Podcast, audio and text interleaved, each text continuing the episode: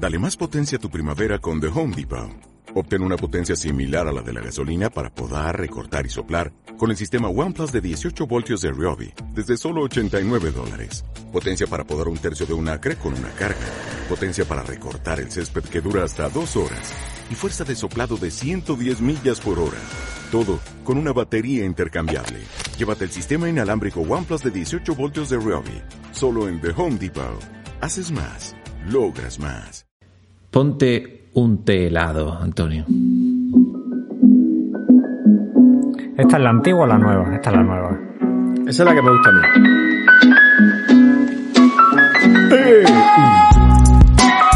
Ah, Esta es la que le Caramba. gusta a Fermín. La otra le pone, le deprime.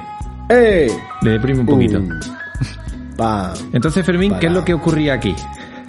Aquí dábamos nuestras. ¿Te acuerdas cuando dábamos las redes sociales y estas cosas? Nos puedes encontrar Sí. en Instagram.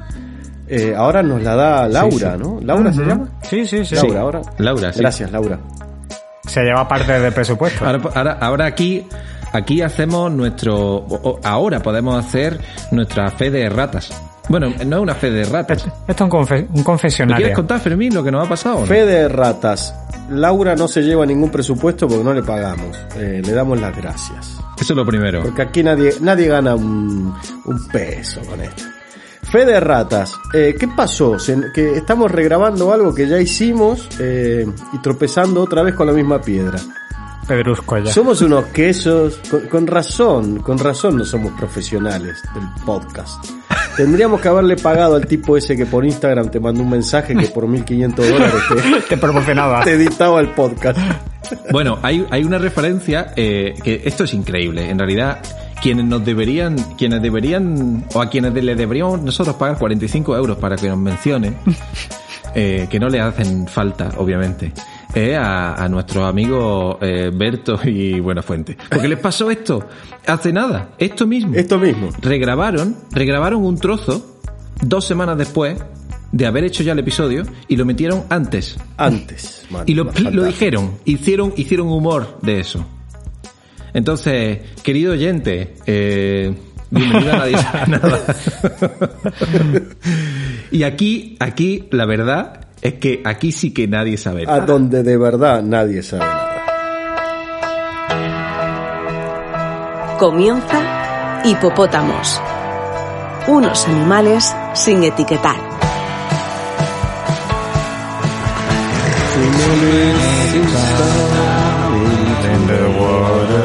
Yo ya no sé ni muy bien qué decir. Pero aquí estamos de nuevo haciendo otro fragmento improvisado para dar inicio a otro episodio de Hipopótamos, del que creemos que sabemos el título, pero no lo tenemos del todo claro. ¿Qué tal, Fermín?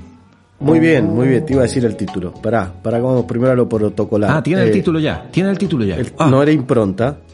Que yo te decía, impronta es una porquería, no sé qué, discutíamos un rato sobre Claro. eso, Antonio decía eh, otro título mucho más ocurrente, eh, nos quedábamos con el de Antonio, lo que pasa es que ahora nadie se acuerda cuál era, entonces Ni siquiera Antonio se acuerda. ni Ah, siquiera Antonio. ¿Qué no. hacemos? Hola Antonio, ¿cómo estás? Bueno, vamos a saludarlo. Hola, Antonio, ¿qué tal? Hola, eh, de verdad dije yo algo ocurrente, creo que es mentira. Menos mal que eso no va a salir a la Sí, luz. sí. no me acuerdo. En, en alguna ocasión ocurre, ¿eh? Un par de veces al mes ocurre que diga Antonio algo ocurrente. Tenemos que aprovechar que estamos regrabando para ahora hacerlo bien y ser ocurrentes, de verdad. Claro. O al menos halagar Claro. eh, lo que nadie va a escuchar. ¡Wow! Fue el mejor programa de hipopótamos que hicimos. ¡Wow! Qué, qué delirios, qué cosas simpáticas y graciosas dijimos. Qué maravilla, qué maravilla, cómo salió pena Solamente para suscriptores premium de micromecenazgo. Sí, Por eso nunca sí. verá la luz. Bueno, eh, estáis a punto de escuchar un episodio en el que no va a haber secciones como tal, al menos no marcadísimas como habitualmente, pero sí eh, que va a haber distintas historias. Eh, para empezar todo esto, empezábamos escuchando a los Beatles. Yesterday, oh. Bueno, esa no era, Fermín. Bueno, eh, haciendo el ejercicio para intentar recordar por qué razón estábamos escuchando a los Beatles, eh, me ha venido, me ha venido a la mente. Y es que no teníamos título para este episodio. Aún cuando grabamos la primera versión de este capítulo de Hipopótamos. No teníamos nombre, no teníamos título, igual que los Beatles cuando grabaron su álbum blanco. Este será el episodio blanco de Hipopótamos.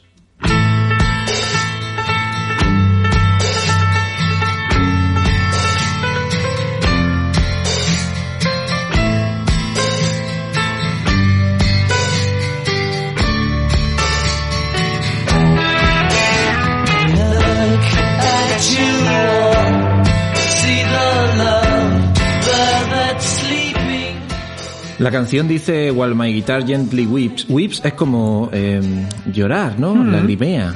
¿O cómo es eso? Weep. Weep es llorar. ¿Sabes quién lagrimea cada vez que haces eso con la música? Digo, eh, lo de poner una canción 7 segundos, como ha sido ¿Quién? ahora, la directora de contenido. ¿Qué le pasa?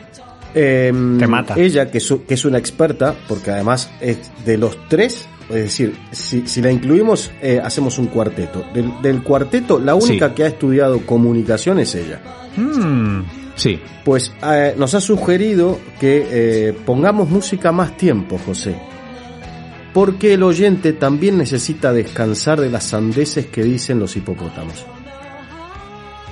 Y aparentemente eso se estudia, ¿sabes? Los profesionales dejan la música para que el oyente respire un poco y finalmente el señor que está removiendo la cacerola con los tomates, ahí el tuco, eh, y, y que, y que se queda detenido escuchando lo que José mm, con tanta pasión le está contando, cuando pone música continúa el movimiento del cuchareo que ya no le impide, ¿sabes? Entonces dejemos que la gente eh, termine de, de cocinar su tuco. Ponele música, dale. Y ahí va y le pone. Es que está muy obediente José. Gloria a la directora de contenidos.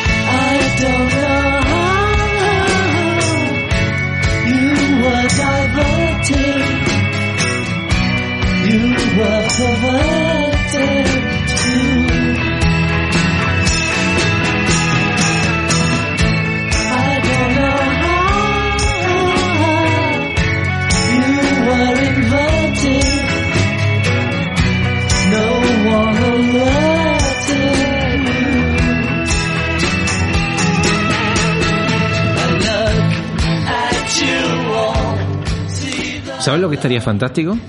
Que de la cara. también, también. No, claro, no. Claro. Que, no es que dé a la cara, sino que, que tengamos por Una fin voz femenina. Una técnico. Que sea la técnico de esto. Eh, yo lo, lo agradecería enormemente. Y así ya en la edición. Hizo pasantías, ¿eh? En un estudio de radio de Málaga. O algo Ah. así. O en la universidad. ¿Sabes qué hacen, qué hacen así con las manos, no? Los, los, los locutores Sí. hacen así con las manos. Venga, dale, dale, para. Ahora, tal. Yo hago así y me traen una cerveza. Hago así y pido la cuenta.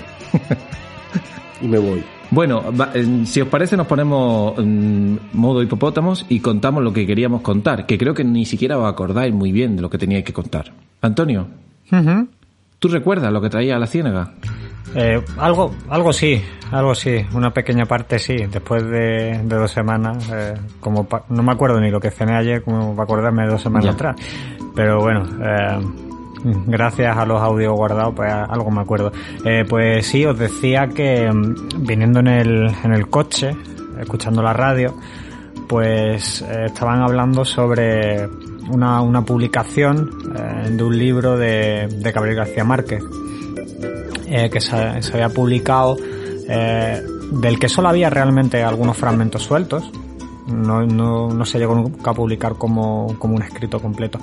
Em, y, bu- y bueno, este, este libro como tal eh, empieza eh, porque cuando, como, cuando él se fue a dar clases a la Universidad de Lima, eh, de, de filología en este caso, pues coincidió con Mario Vargas Llosa. Es verdad, ahora me acuerdo que puteamos a Vargas Llosa, hablamos de la- Correcto. del... oh, De la sí, pre- sí, sí, me acuerdo, Sí. me voy a acordar. Algo de la Preisler, algo así comentaste. No, no, hablamos, hablamos de su derrotero ideológico, nada más. Sí, sí, Sí, sí, sí. comentábamos que eran pues diametralmente opuestos en cuanto a pensamiento Gabo y él.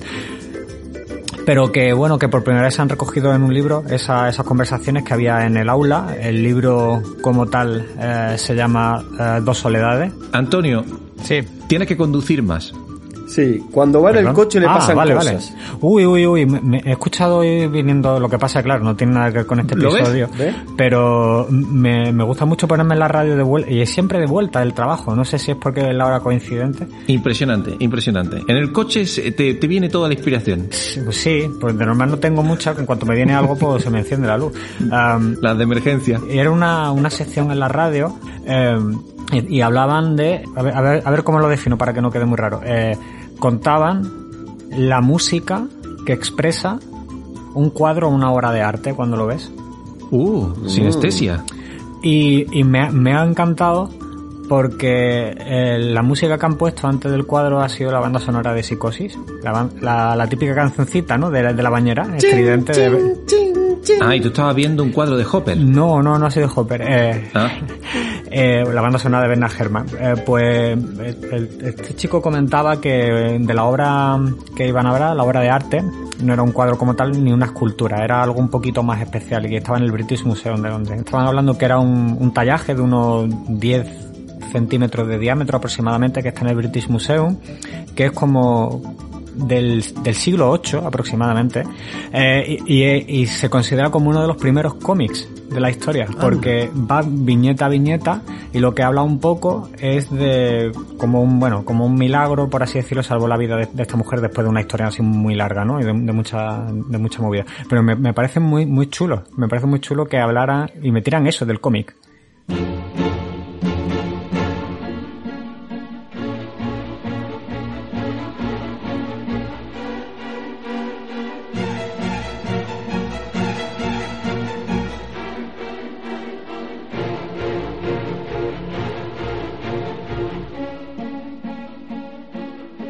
¿Y por qué quería comentároslo? Pues porque ha salido la palabra que alguna vez ha salido aquí, el McAfee. ah, que estaban hablando del McGuffin. Estaban hablando de ese elemento narrativo que mueve la historia hacia adelante. Eh, el que quiera saber un poco más, como siempre hacemos, lo invitamos a que escuche el episodio Correspondencia, donde hablamos un poquito más sobre el McGuffin, que entiendo que era eh, lo que movía la historia de, de estos cómics primitivos, ¿no, Antonio? Ahí estás. Hoy he leído también algo que salió en McGuffin, ahora todos son McGuffins. Claro, son cosas muy, muy curiosas que cuando hablas de algo, luego empiezas a escuchar lo mismo en muchos sitios distintos. Y, y parece que eres como más culto porque sabes de lo que es, pero no, ni Sí, puñetera idea, sí, ¿sabes? eso pasa siempre, claro. Eso sí. también tiene un nombre, eso también tiene un nombre que ahora no me viene a la cabeza, pero tiene un nombre. No, cuando uno, eh, ahora de repente eh, mi mujer se queda embarazada y de repente empiezo a ver mujeres embarazadas en la calle, o carritos de bebés, o tal. Eso tiene un nombre en la psicología, la- dada mi, mi carencia intelectual no puedo, no puedo ir No al puedes detalle. profundizar. Eh, vamos a poner un poquito de música, que os quiero contar una pequeña historia relacionada con todo esto.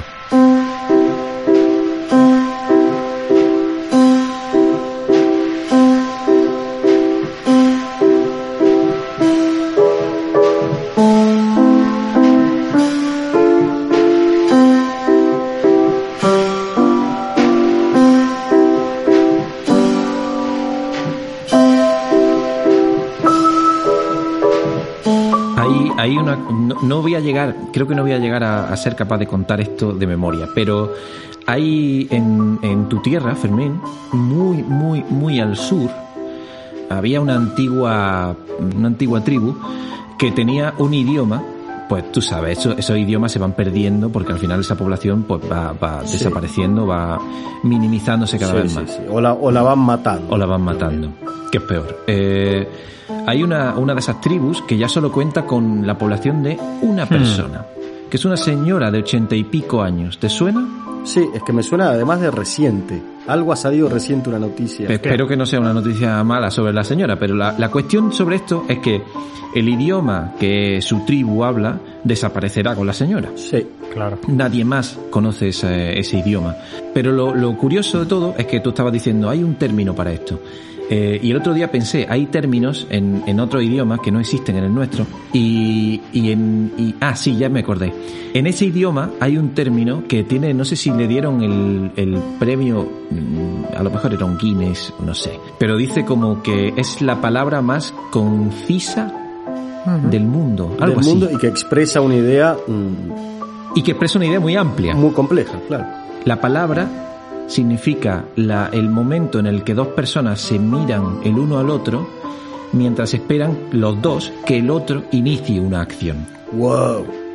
Y a eso le dan una palabra. Fíjate, ¿eh? Fabuloso, fabuloso. Pues esa palabra que... Los españoles dicen, mm, Claro. Pues esa palabra, qué bonito en realidad, eh, va a desaparecer con esa señora. Me encantaría que tuviéramos una canción para adornar esta pequeña historia. Y poneme, si es al sur, eh, poneme algo patagónico. Buscame Lisandro Aristimuño. Un patagónico, un patagónico de primer nivel. Eh, pues escuchemos, ¿por qué no?, de Lisandro Aristimuño, tu nombre y el mío.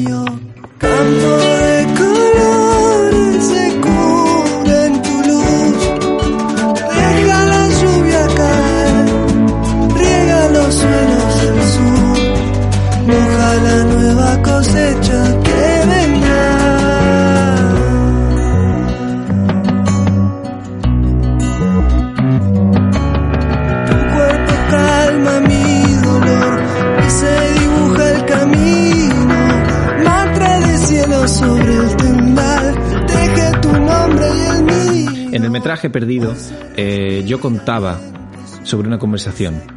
Esa conversación entre Leonard Watling y Zahara, que, es fantástica, por cierto, y que recomiendo eh, echarle una oída. Creo que se pegan como una hora. De hecho, es muy parecida muchas veces a cuando nosotros nos ponemos aquí a departir sobre todo y nada.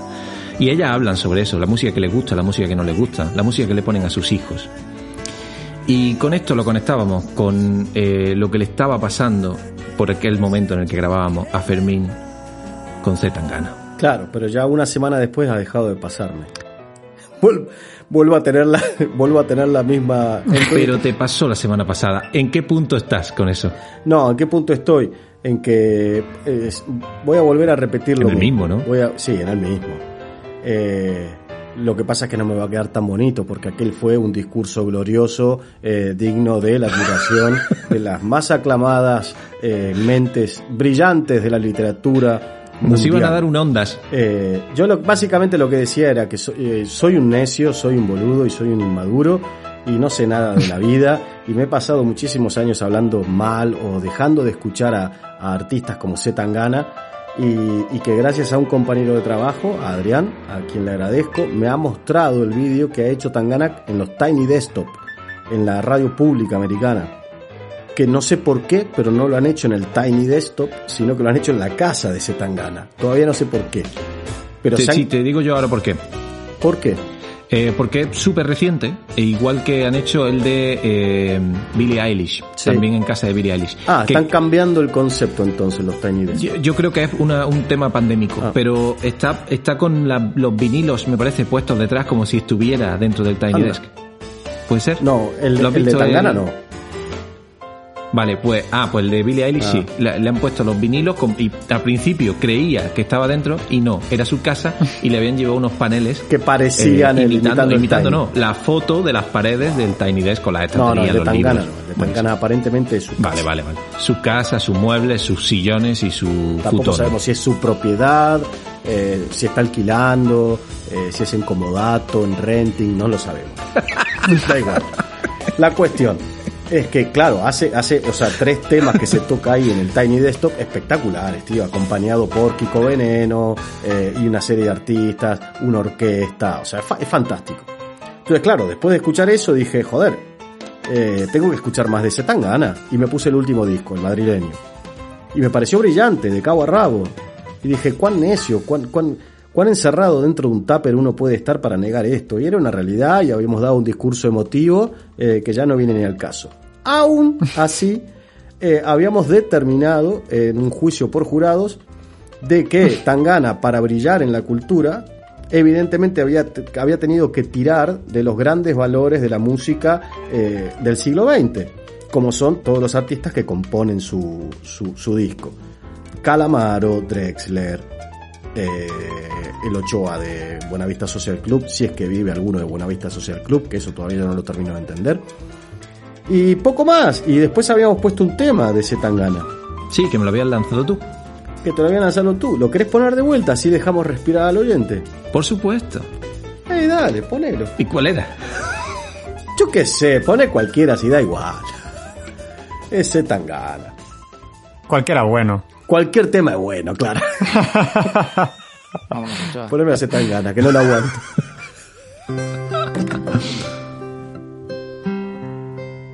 Se están muriendo de envidia Vale. las flores, las estrellas y la mar bella.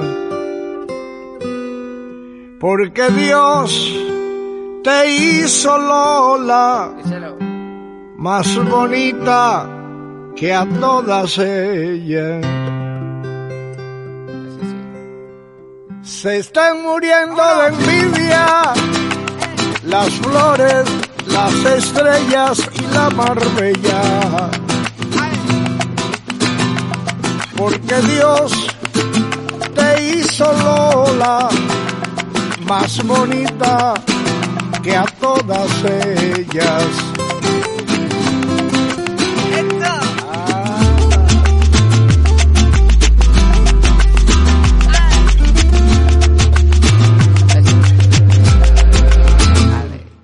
No, lo que te quería contar con, con lo de Z Tangana es que, eh, ah, bueno, yo me siento, no sé si a vosotros os pasa, pero quizás que, no sé si es la generación, no lo sé.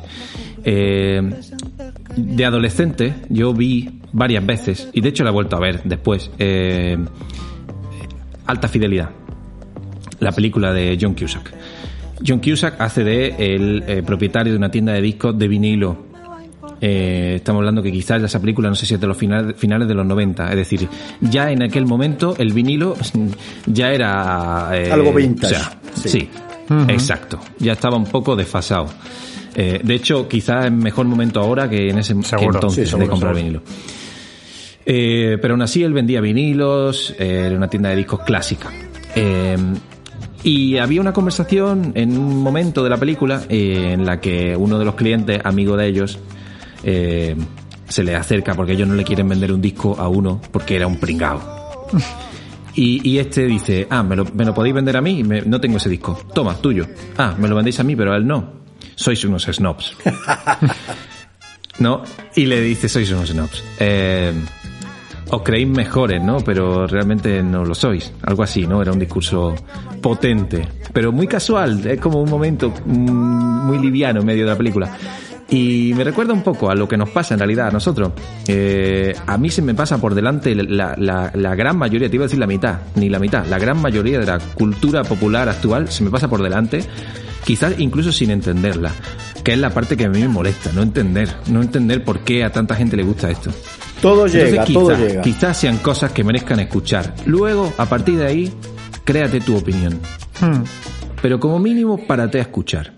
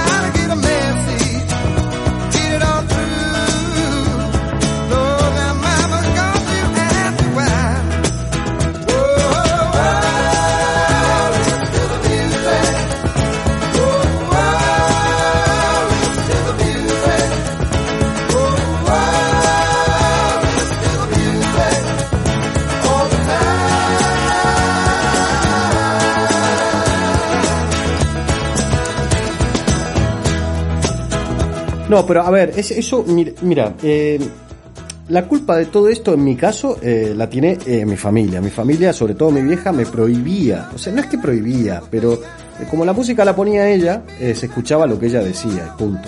Y gracias a Dios, pues escuché de todo. Pero, por ejemplo, a mí me pasó algo curioso con... otra vez sale el, feti- el fetiche, el japonés. Ryuichi Sakamoto. Ruichi Sakamoto. Suzuki. Hace poco hablando con un amigo, eh, salió el tema de Richie Sakamoto y me dice, este amigo es eh, muy tecno. Y me dice, ah, el que hace música electrónica. Le digo, no, no, no, ¿qué, qué- qué- qué me, qué me estás contando? ¿Qué música electrónica? Richie Sakamoto, tío. Y me dice, sí, el de la música electrónica, el japonés, el no sé qué. Y le digo, no, no, ¿cómo que el japonés, tío? El que compone bandas sonoras, el que hace piano. Y efectivamente Richie Sakamoto hace música electrónica, digamos, fue un precursor de la música electrónica, fue un crack de la música electrónica, pero yo no lo registro por ese lado, Mm. porque era la música que no me correspondía, era la música que, que se me prohibía escuchar.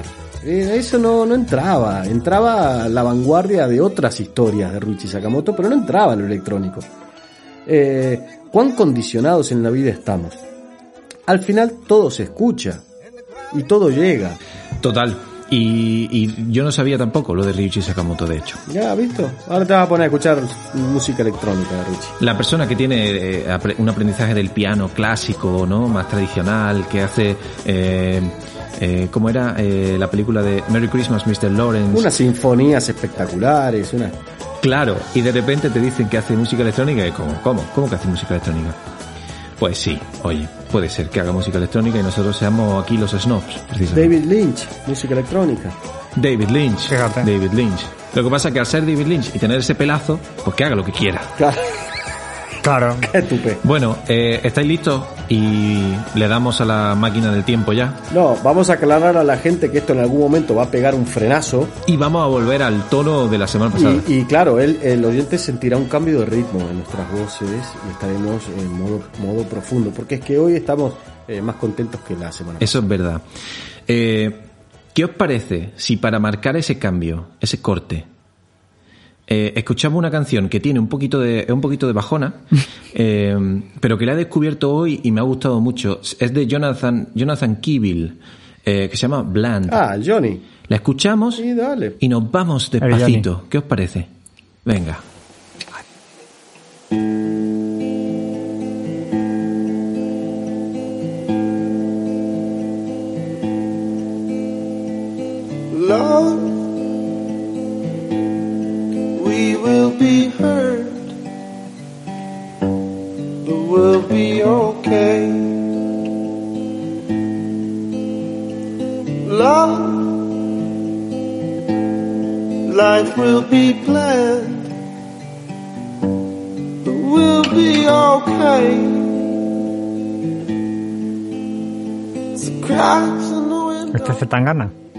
Gana. Espero que sea él solo tocando la guitarra, porque como esté con alguien se va a considerar homicidio, ¿sabes? Lo, va- lo va a matar el de la guitarra, pobrecito, por depresión.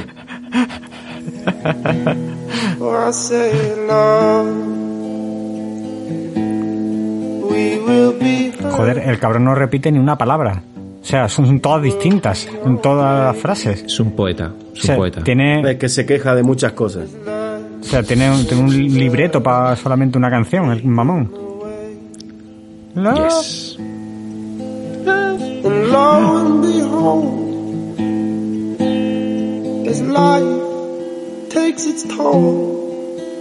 And I thought, oh, I'll never grow old.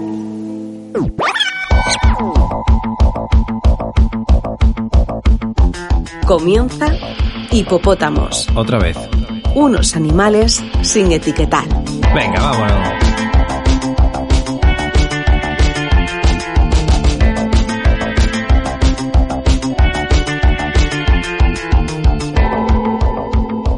Antonio, Sí, creo que tienes más cositas por ahí. tengo una más. ¿Una más? ¿Solo una más? Una, solo una más. Es que estoy mal acostumbrado últimamente. Ah, sí, sí, sí, sí, sí. sí. Pero entonces, oye, no, no la digas todavía si no quieres, ¿eh? Ah, bueno, vale. Perdón. No, no sé. Si solo te queda una, la dejamos un poquito para más adelante, ¿o qué? Bueno, venga, yo, yo la suelto y así ya os ahorráis escucharme un rato. Venga. Yo traía, o iba a traer, o pensaba traer, la trilogía Estados Unidos, Tierra de Oportunidades. ¿Os suena de algo? No. Estados Unidos, sí. Es, es un, pa- es un Sí, es- ¿y el resto de cosas? no. Una tierra de oportunidades. No tiene oportunidades. Bueno, pues así es como tituló el director danés Lars von Trier a, a su trilogía de películas que empezó con, en 2003 con Dogville, continuó en 2005 con Manderley y se supone que iba a concluir en 2007 con Washington, pero que ahí se quedó. Está todavía pendiente de estreno eh, 14 años después. Pendiente de estreno, o sea, está rodada. No, no, no está ni rodada. Ah. De hecho, hay una, hay una leyenda urbana por ahí porque, bueno, la primera, como si habéis visto la peli, eh, la primera es la protagonista de Nicole Kidman. Eh, y la segunda no sé qué pasó. eh, que la sustituyó Bryce Dallas Howard. Dallas No, se- Howard. no pueden ser más, más dispares una de otra. Pues... se- ¿Pero la sustituyó en el mismo papel? Sí, de Grace, exacto. Ah. Sí, sí, sí. Sí, sí. Pues en la tercera se rumoreaba que iba a volver Nicole Kidman. Pero ahí se ha quedado todo un poco en, en el aire. Se quedó todo muy... En el aire. Bueno, habrá, habrá mucha gente que no sepa de qué estamos hablando. eh, y no sé si tenías pensado decirlo. Pero a mí, me- a mí me encanta mm, la idea de cómo se hizo. Yo he visto Dogville, no he visto la segunda. Eh, la idea de cómo se hizo. Es una- Bueno. un regreso a los básicos. Sí, eh, bueno, más que contar la historia, porque al final la historia creo que no es tan, bueno, es interesante, pero creo que lo, Sí. lo, lo más interesante de todo esto es la forma de plasmar que, que tuvo Lars von Trier eh, a la hora de expresar la, la película y es en un, pues podríamos decir que es casi en una cancha de baloncesto, pues por el color que tiene el suelo. En un teatro. Sí, en un teatro, Sí. efectivamente, pero para que se hagan más o menos los oyentes una idea del tamaño aproximadamente, eh, está todo pintado con, con una tiza blanca, es decir, eh, esa tiza simula pues los muros, eh, las delimitaciones de una casa sobre otra, tiendas, puertas, ventanas, es decir, eh, lo, lo que buscaba Lars von Trier con- con este tipo de de invento, vamos a llamarlo así, Sí, de escenografía. Escenografía, sí, mejor, gracias. Era pues que nos centrásemos 100% en la historia de los personajes, es decir, que, el resto era, era banal. Y no quiero adelantar mucho más porque eh, a lo mejor dentro de un ratito hablo, hablo algo más de eso. No exactamente y solo de la von Trier, pero algo parecido, algo relacionado con eso. Qué bueno, qué bueno. Pues Dogville eh, está en filming y se despide con esta canción de otro fetiche, por cierto.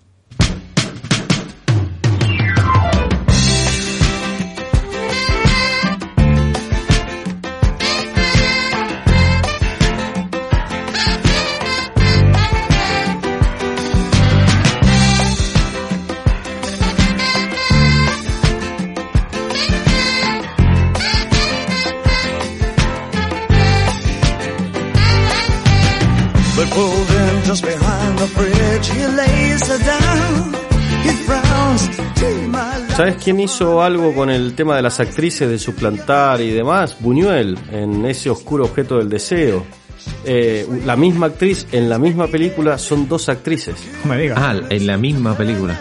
Una es, una es Ángela Molina, la misma actriz es Ángela Molina y, y la otra es una actriz francesa, que ahora no me, no me viene el nombre, eh, y actúan simultáneamente en la película, hora una, hora otra. Qué Pero magnífico. por alguna razón técnica de que uno perdiera una... No sé, no, no sé el intríngulo porque no me puse a averiguarlo. Quiero creer que, además del, del surrealismo que le quiso aportar ahí Buñuel, eh, había algo de locaciones. Claro. Yo creo que eh, en algunas escenas eran, eran más eh, eh, provechosas que las grabara Ángela Molina aquí en España, imagino, eh, y las que eran en Francia eh, las grabó la otra actriz. Creo, pero no estoy seguro. ¿eh? Puede que no, puede, puede que simplemente sea un, que tenga el sentido surrealista que le quiso dar, ¿sabes? A un personaje desdoblado. Sí, la- hablando de improntas, quizá la impronta surrealista de Buñuel iba por ahí, me ha recordado dos cosas. Una, a um, Clint Eastwood. Me ha recordado a porque en la película esta del francotirador eh, se quedaron sin el, sin el bebé que iba a aparecer, iba a aparecer un bebé eh, en brazos de la mujer del protagonista y tenía que aparecer en un par de escenas. Pues el día que iban a grabar aquello, pues el bebé por alguna razón, pues no, no, no pudieron conseguirlo, digamos, ¿no? No, no, no tenían un bebé de verdad. Y usaron un muñeco. Usaron un muñeco y si veis la película hoy, ahí está el muñeco. y se ve claramente que es un muñeco. Y Clint Eastwood dice, no, o sea, eso, eso es lo de menos. Y me encanta, es muy teatral eso. Y luego lo que ha dicho Fermín de esas dos, esas dos actrices interpretando el mismo papel en la misma película. El imaginario del doctor Parnassus, Terry Gilliam. Esto fue por una desgracia, que fue porque el, el papel del protagonista era de Heath Ledger. Y mientras rodaban murió, murió Heath Ledger. Y la forma de, de Terry Gilliam de solucionarlo fuera, fue llamar a, a Johnny Depp, a Jude Law y a Colin Farrell. Y los tres hicieron el, el resto de escenas, interpretando el mismo papel. Claro, claro. Madre mía. Eh, el mundo este imaginario de Terry Gilliam, ¿no? Pues sí. Fantástico, fantástico. Muy bien. eh, Fermín, ¿Qué? cuéntanos algo. Ah, vi un documental fantástico eh, sobre Tiny Tim. My dear friends. Well, here I am on record at last.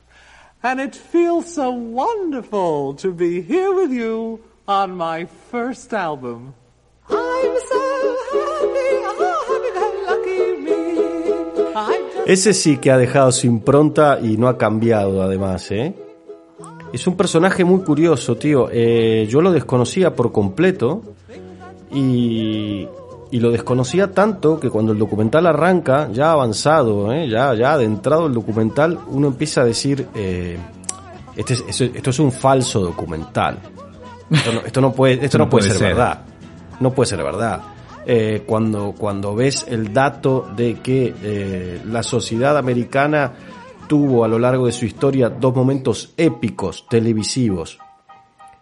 Una fue cuando todo Estados Unidos vio cómo el hombre llegaba a la luna, que batió récord de audiencia, y prácticamente la segunda vez que se batieron récord de audiencia fue cuando se casó Tiny Tim en la televisión.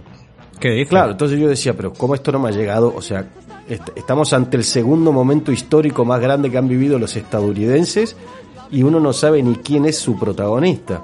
Entonces en ese momento es cuando uno dice, esto tiene que ser, esto tiene que ser un, un falso documental. Pero no lo es. Es verdad, el tipo existió. Empezó a trabajar, era un cantante cuya particularidad era, que cantaba con un falsete vibrato. Eh, y además era un personaje que medía un, un metro ochenta y cinco, pelo largo, medio desgarbado, nariz aguileña. Eh, y la manera en la que se presentó aquella primera vez en televisión fue entrando un escenario, en plan el escenario de John Carson o Ed Sullivan. Entró él con su cuerpito todo desgarbado, eh, una bolsa de la compra de tela, sacó un ukelele de adentro de la bolsa y empezó a cantar. Y eso es lo que hizo a lo largo de casi 40 años de trayectoria.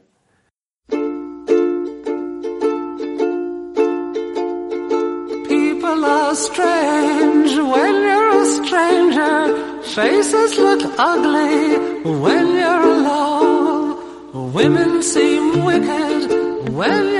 Eh, era un personaje rarísimo, rarísimo, pero, pero captó la fascinación de los americanos.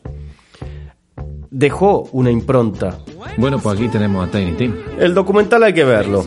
Ahí está disponible en Filming, es un documental fantástico, es muy entretenido, se pasa muy rápido y, y nos hace comprender eh, que vivimos en una, en una burbuja selectiva donde no conocemos a Zetangana, donde no conocemos a Tiny Tim, donde no sabemos de absolutamente nada y aquí nos plantamos frente a un micrófono como si nada de esto estuviera pasando.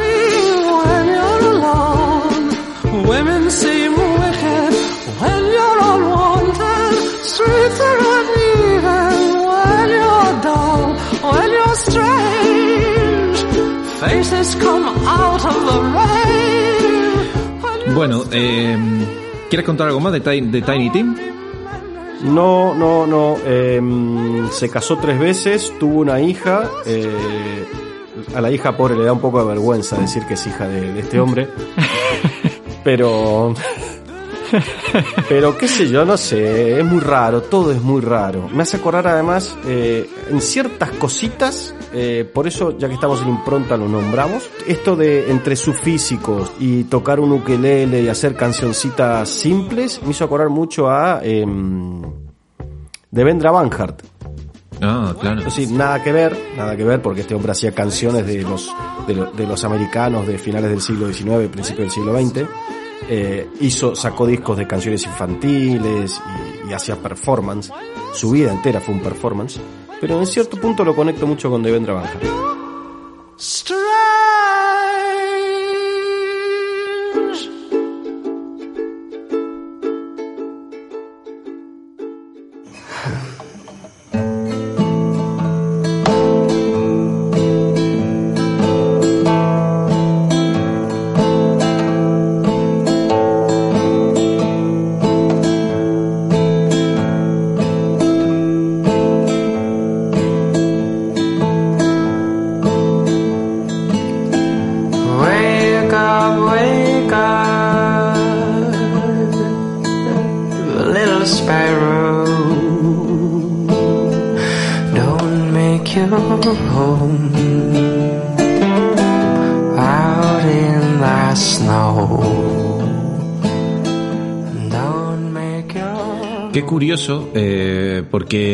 Quería poner música de un artista que también hizo muchísima de su música, él, su- voz y una guitarra.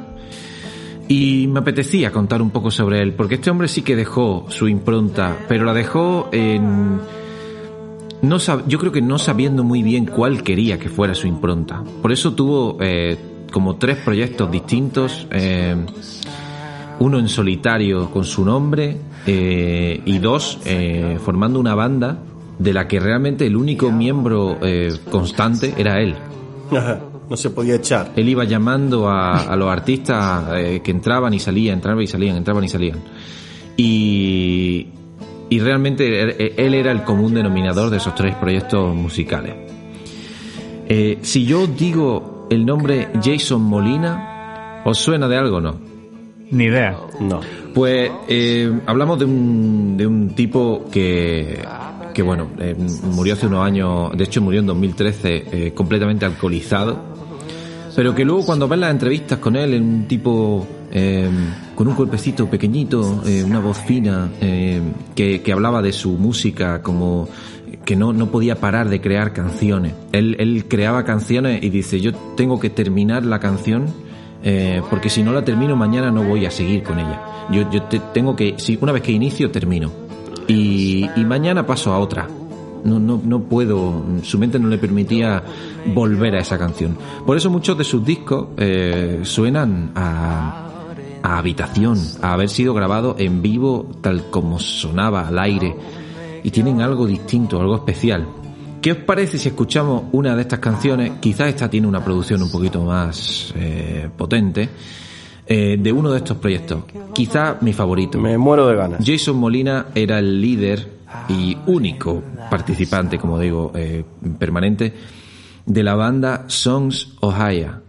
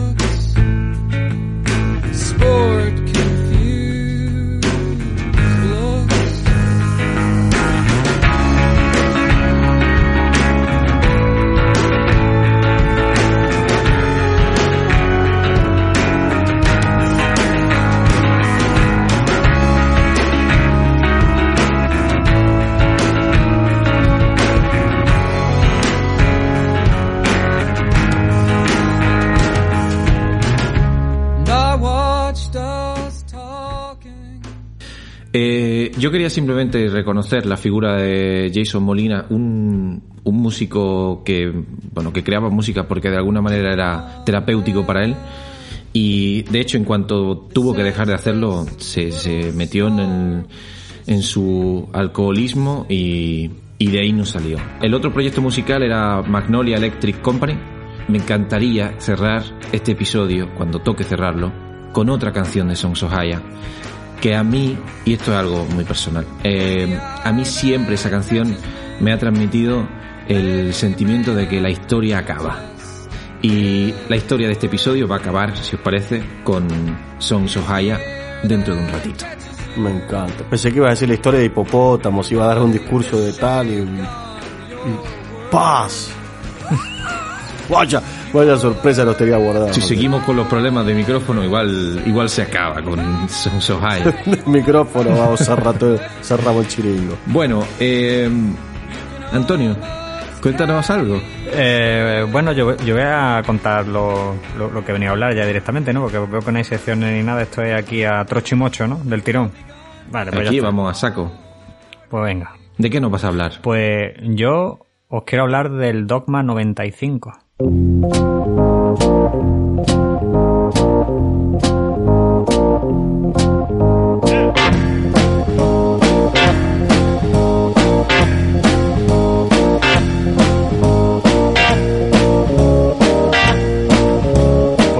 el Dogma 95 fue un movimiento cinematográfico pues que quería volver a, a las raíces originales del cine. Y quería dejar a un lado y aferrándose a la máxima de que para hacer una, una película potente solo hacía falta una cámara, un, grupo, un buen grupo de act- de actores y un, y un guion fuerte y potente. Para ponernos en contexto un poquito, un ejemplo reciente que nos viene a toda la cabeza puede ser Reservoir Dogs, que prácticamente toda su trama es en un escenario principal. Eso, en eso se basa un poco eh, ese dogma. Eh, este dogma, eh, 95, pues nace en el año 1995 y finaliza justo 10 años después, en el año 2005. ¿Cómo finaliza? Finaliza, se O disuelve. sea, tiene un inicio y un final. Ah, vale, se Tiene un inicio y un final, sí, sí. Finaliza 10 años después. Y le contaba a José esta mañana lo que más lo que me parecía más chulo de todo de toda esta historia y es por qué eligieron el 12 de marzo de 1995 para lanzar eh, esta idea y este movimiento. Y es justo el día en el que se cumplían 100 años de la primera proyección de los hermanos Lumière. Eligieron justo ese día. Y si os parece, para hacer un poco honor al nombre, vamos a escuchar Dogville de Baltic.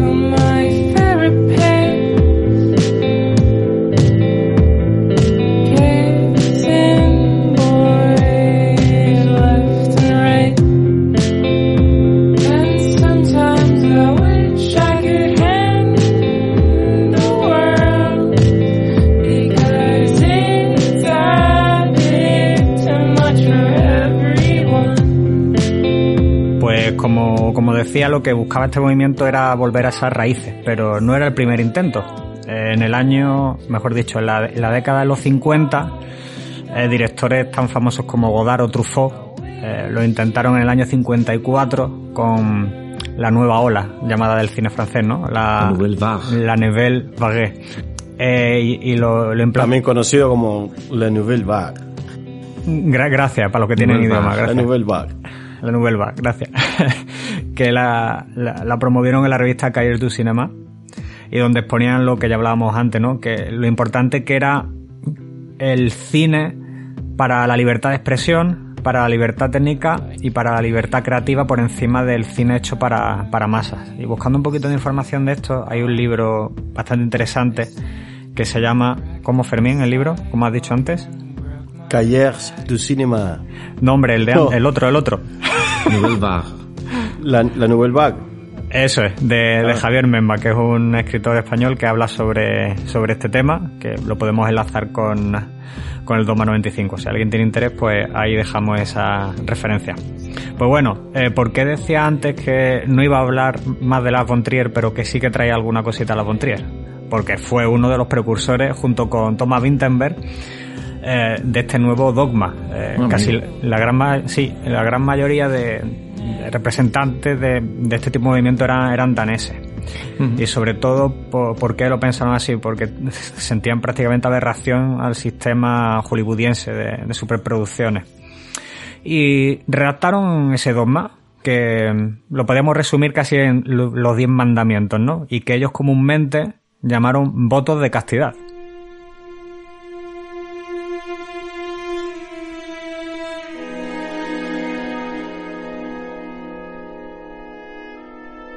Uy, este principio me, me suena. Sí, Sí, sí. Pues si os parece, los, tra- los traigo aquí eh, escritos, los, esos votos de castidad. Lo voy a intentar hacer lo más, lo más rápido posible, pero creo que son interesantes que lo escuchéis porque hay cosas un poco... En fin. Venga, venga, dale. Eh, iba a decir, bueno, el puesto número uno. Mira, mira, te- Dime, dime, Fermín. una, una, una de las cosas, te, te voy a, te voy a pisar un cachito, uno de los puntos. A ver. Pero eso que has hecho de poner la música de fondo y tal, en el dogma estaba prohibido. Correcto. Eso es. Uno, es uno de los puntos, exacto. Así que José, saca la armónica. Porque tiene que ser en directo. Tiene que ser en directo. Tiene que ser en vivo, ¿no? Fíjate que, que iba a decir en el puesto número uno ahora, ¿sabes? Ya, se- ya me voy a- directamente al ranking. No sé por qué. Se va al ranking. Sí, sí, sí. En el puesto número cero. Pero bueno, en fin. Eh, número uno. El rodaje debe ser siempre en exteriores. No se pueden utilizar ni accesorios ni decorados. En el puesto 2, o sea, bueno, puesto 2, en el número 2, el sonido debe ser producido aparte de las imágenes y viceversa. 3. Es obligatorio sostener la cámara con el hombro o con la mano. 4. Nada de trípodes, ¿no? Eso es. El film debe ser en color. La luz artificial no está aceptada. 5. Está prohibido tanto los trucajes como los filtros. 6. No está permitida que la película contenga ninguna acción superficial. Ni muertos, ni armas, etc. 7. Están prohibidas tanto las modificaciones de tiempo como las geográficas. 8. Los films de género no son válidos. 9. El único formato aceptado es el de 35 milímetros. Y número 10. El director no puede figurar en los créditos. Buah. Entonces, pues ahí hay un, un decálogo importante. Imagínate la reducción que se puede hacer ahí, que prácticamente no puedes hacer nada. Se parece un poco a nuestros 10, eh, al decálogo de Al decálogo, sí. Pues hay algo más, más peculiar todavía de esto y es que a este tipo de, de films eh, se le otorga un, un certificado que es el que aporta la autenticidad del proyecto y que genera como una especie de número de matrícula. Anda. Este certificado además eh, lo expide un comité de jueces que valora esa película y que verifica que cumple con ese voto de castidad. Y aquí llega un punto que me parece muy gracioso y es que el proyecto de la bruja de Blair estuvo a punto de pertenecer al Dogma 95 si no hubiera sido por el punto número 8. Y es que no puede ser un film de género. Claro. Fíjate, el proyecto de la bruja de Blair, ahí dentro, ¿sabes? Y ya para concluir, para concluir traigo una cita literal de La von Trier, en el que, bueno, hablaba un poco del por qué hacía esto y defendía ese voto de castidad.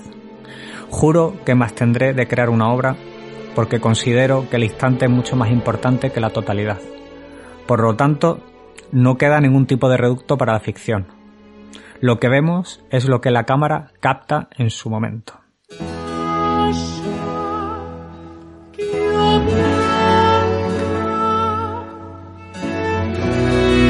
啊。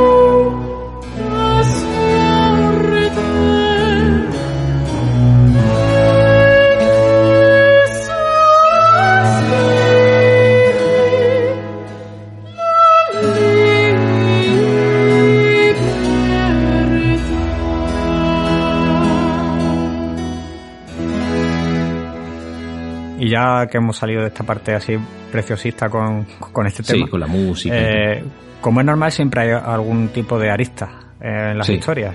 Y es Sí. que, evidentemente, von Trier, en la primera película que hizo siguiendo ese dogma, se lo pasó por el arco del triunfo, literalmente. Claro. Y es que el punto, si no me equivoco, número 9, era el de la, el de la película de 35 milímetros. No la rodó en 35 milímetros porque decía que la cámara era muy pesada y le dolían los hombros. Entonces la primera se la pasó por el arco del triunfo directamente. Entonces, eh, uno por otro, uno por otro, uno por otro, por eso solamente ese movimiento duró 10 años, porque se lo pasaban por el arco del 10 triunfo. años. ¿Hay alguna película de Lars von Trier que cumpla con el dogma?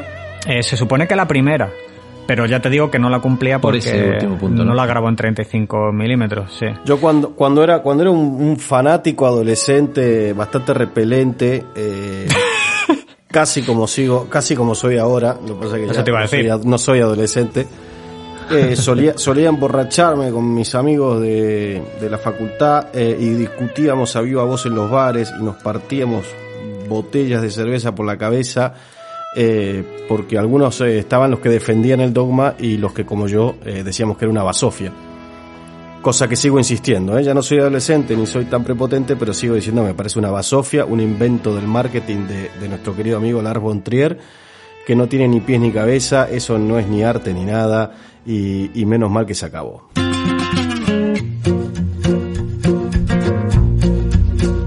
I'm on the run once again from a fellow named Jack Nice. I can't stay put, won't settle down. It's time to blow this town. ¿Qué os parece si hablamos de alguien que yo no sé qué opinará Fermín, pero para mí sí es arte? Eh, y con esto vamos a terminar. Ah, que vas a seguir hablando. Eh, sí, os voy a poner un fragmento para empezar, porque yo no sabía muy bien qué contar y digo, mm, ¿por qué no contarlo todo? A aquel que a menudo cuenta los relatos de los demás, van a contarle muchísimos relatos. Lo que sigue a continuación me fue relatado a mí exactamente como lo presento aquí. Y de un modo sin duda inesperado. Esto me suena.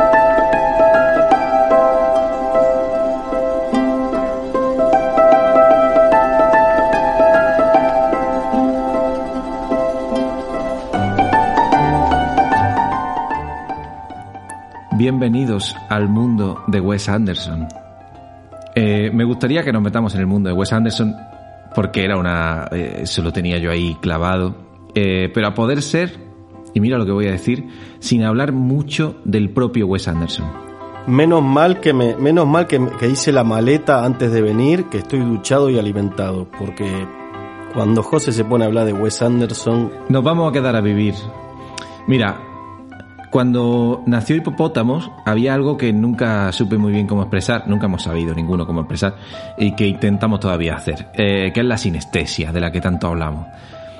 Escuchar los colores, las formas, las pausas, los sabores de todo lo que nos gusta. Y no es que Wes Anderson me gusta tanto porque en el fondo no importa eh, lo que nos cuente. O sí, pero no tanto. Eh, porque Wes Anderson ha decidido utilizar todos los medios posibles para contar más con forma que con contenido. Así que haciendo como solemos hacer por aquí, sin extendernos en su filmografía, vamos a centrarnos en una sola de sus películas. Porque si no, sí que Fermín no se va a ningún sitio. Pero no ha sido nada fácil para mí seleccionar una porque podríamos analizar muchísimas de sus películas. Eh, como ese el biopic ficticio de Jacques Cousteau eh, en The Life Aquatic o, el manifiesto animalista que hizo más recientemente con I Love Dogs que no sé si sabéis el juego de palabras porque es Isla de Perros Isle of Dogs pero si lo dices muy rápido es I Love Dogs amo los perros pero no, no voy a hablar de ninguna de estas eh, porque he reservado una habitación para todos porque además hay espacio para todos. ¿Sabéis dónde, no? En el Gran Hotel Budapest.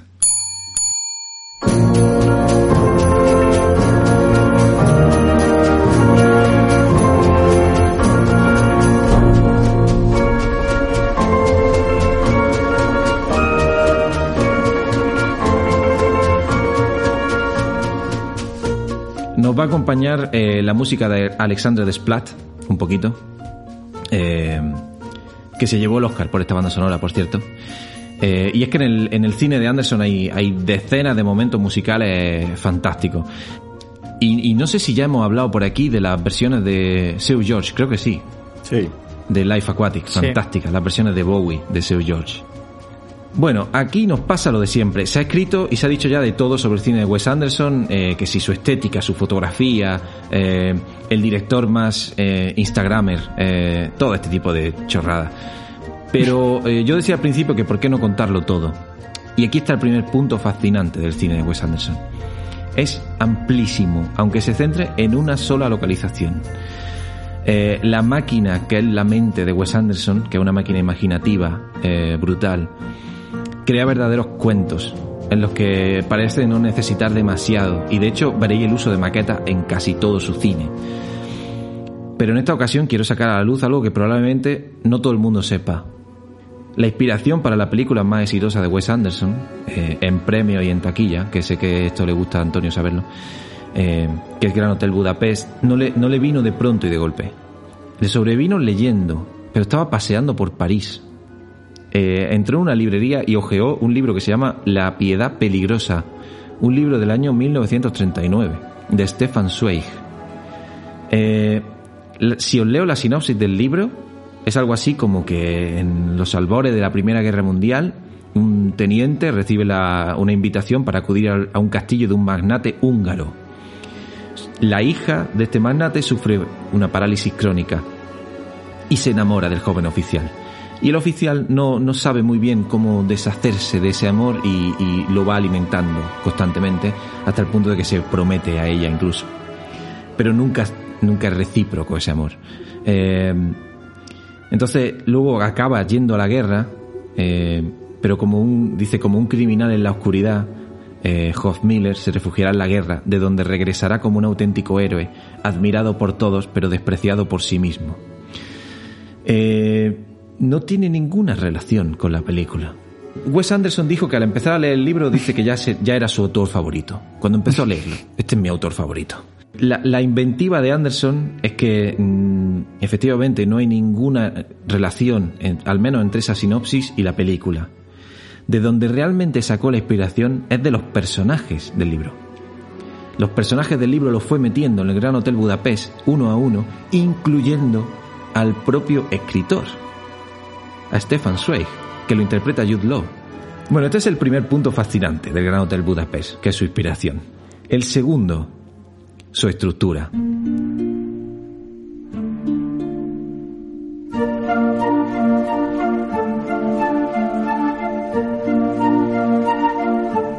Es como una matrioshka, un relato dentro de un relato dentro de un relato.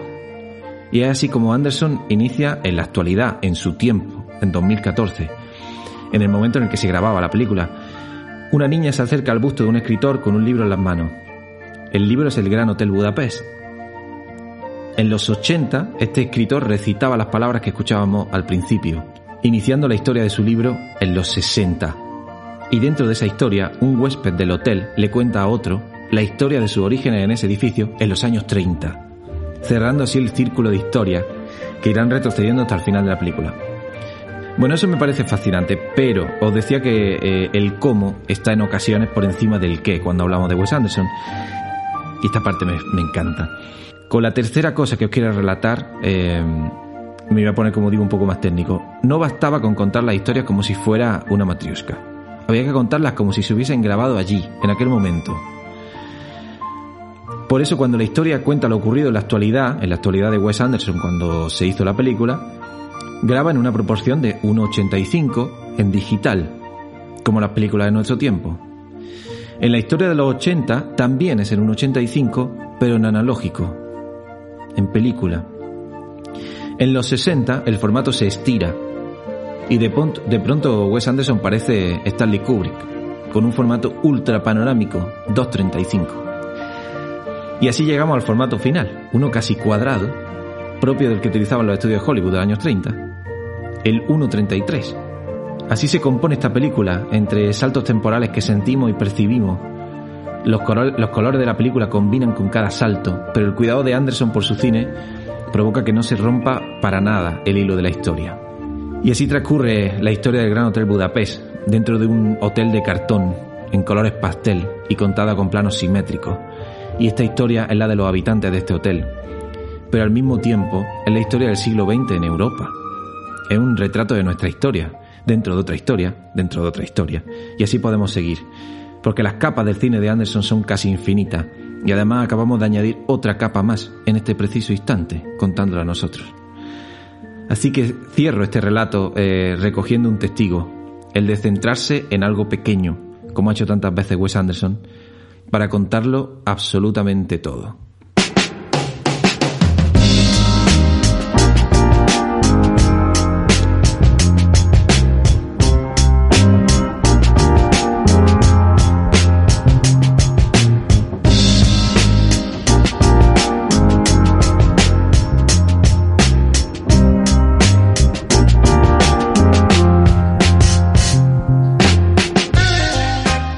¿Se te ha hecho largo, Fermín? Para nada, me ha encantado. Muy bien, me alegro, me alegro. Había, había, creo que me lo, me lo habías pasado en su momento, había un vídeo, no sé si en YouTube o en Vimeo, que analizaba un poco, ¿no? La, la estética de Wes Anderson. La simetría. Y la simetría era, era, era muy bueno, muy bueno. Buenísimo, buenísimo. Eh, me pasa, a mí me pasa con Wes Anderson que, que me da igual lo que me cuente, ¿eh? O sea, es que eh, genera un placer visual, estético impresionante. Sí, sí, sí. Eh, pero luego es verdad. Si, si te pone a profundizar un poquito, realmente encuentra, encuentras que, que hay un, un trabajo que me da me ha hecho pensar, digo, a lo mejor estamos eh, pobres, se está quedando con la parte estética todo el mundo. Y luego el trabajo de guion, el trabajo de descubrir la historia del... del- porque él es de Texas, eh, habrá te- tenido que estudiarse toda la historia de Europa. El Gran Hotel Budapest eh, forma parte de un país inexistente, pero hay muchísimas referencias a Alemania, Austria, a, a muchísimos países de Centro Europa. Y Pues todo eso sí. se diluye un poco, ¿no? Con su estética. Pero bueno. Es lo, es lo que eh, ocurre con la belleza. Eh, Que tapa lo demás, ¿no? Claro, fíjate, las, las personas te adoran a ti por lo bello que eres, eh, José Manuel. Eh, ya no, no llegan a lo que hay adentro. Si llegaran ya, ¡uh! En cambio, Antonio y a mí, pues la gente los quiere por lo, cómo somos por dentro. No les queda otra. Claro. No hay otra. Bueno, menos mal, menos mal que llegasteis a conocerme algún día. Oh. Muy bien, pues si os parece nos vamos a despedir. Os decía que vamos a cerrar con una canción de Songs of Haya. Ujú. Y, y me encantaría hacerlo por todo lo alto. Esta canción me encanta, se llama Farewell Transmission. Y, y así nos, nos despedimos. eh, Vámonos. Y decimos adiós. Muchas gracias, Antonio. A vosotros, nos vemos pronto. Eh, Fermín, gracias. Eh, te vas de vacaciones, por cierto. Sí, te iba a decir gracias, gracias por, gracias por nada, perdón por todo. No, para Me voy de vacaciones, sí. Chao. Muy bien, pues que la disfrutes. Nos vemos a la vuelta. Gracias, gracias. Muy bien, pues se despide José, como siempre. Nos vamos con Farewell Transmission de Songs of Haya. Nos escuchamos muy pronto. Somos hipopótamos. Hipopótamos. Hipopótamo. The whole place is dark. Every light on this side of the town. Suddenly it all went down. Encuéntranos en hipopótamos.org y en nuestro Instagram hipop.otamos. O si quieres pasar a saludar, envíanos un email a hola@hipopótamos.org.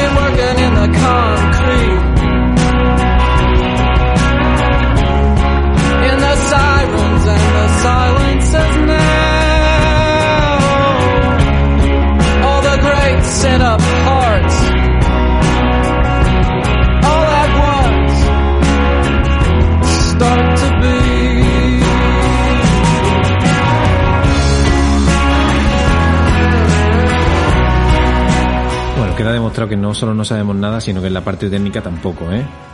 Con la odisea del micro de Fermín. Qué duro. ¿Sabes que Dale, dale, Fermín, dime. Viene al hilo, viene al hilo. Sabes que mi, abuelo era. mm, tuve un abuelo que era cirujano y. Otro abuelo. Y, y siempre decía: Yo no sé, yo no sé de nada, pero sé dónde encontrarlo. Se pasaba toda la noche estudiando. Hostias. Así que yo en el fondo, en el fondo eh, llegué, llegué a comprender que no sabía de nada. Y la noche anterior se ponía. No me lo puedo creer. Con la encarta, ¿no? Sí, sí, sí. Sí, sí. Pues bueno, con esta esperanza en, en los cirujanos, En la en ciencia. los cirujanos del mundo, Total. eh, yo es que quería hacer una cosa que no sé cómo lo vamos a hacer, si lo, no sé, Eh, porque hemos preguntado algo a nuestros oyentes y algunos nos han contestado. Ah, ole, venga, dale, dale. Eh, o no, o no, otro día, otro día.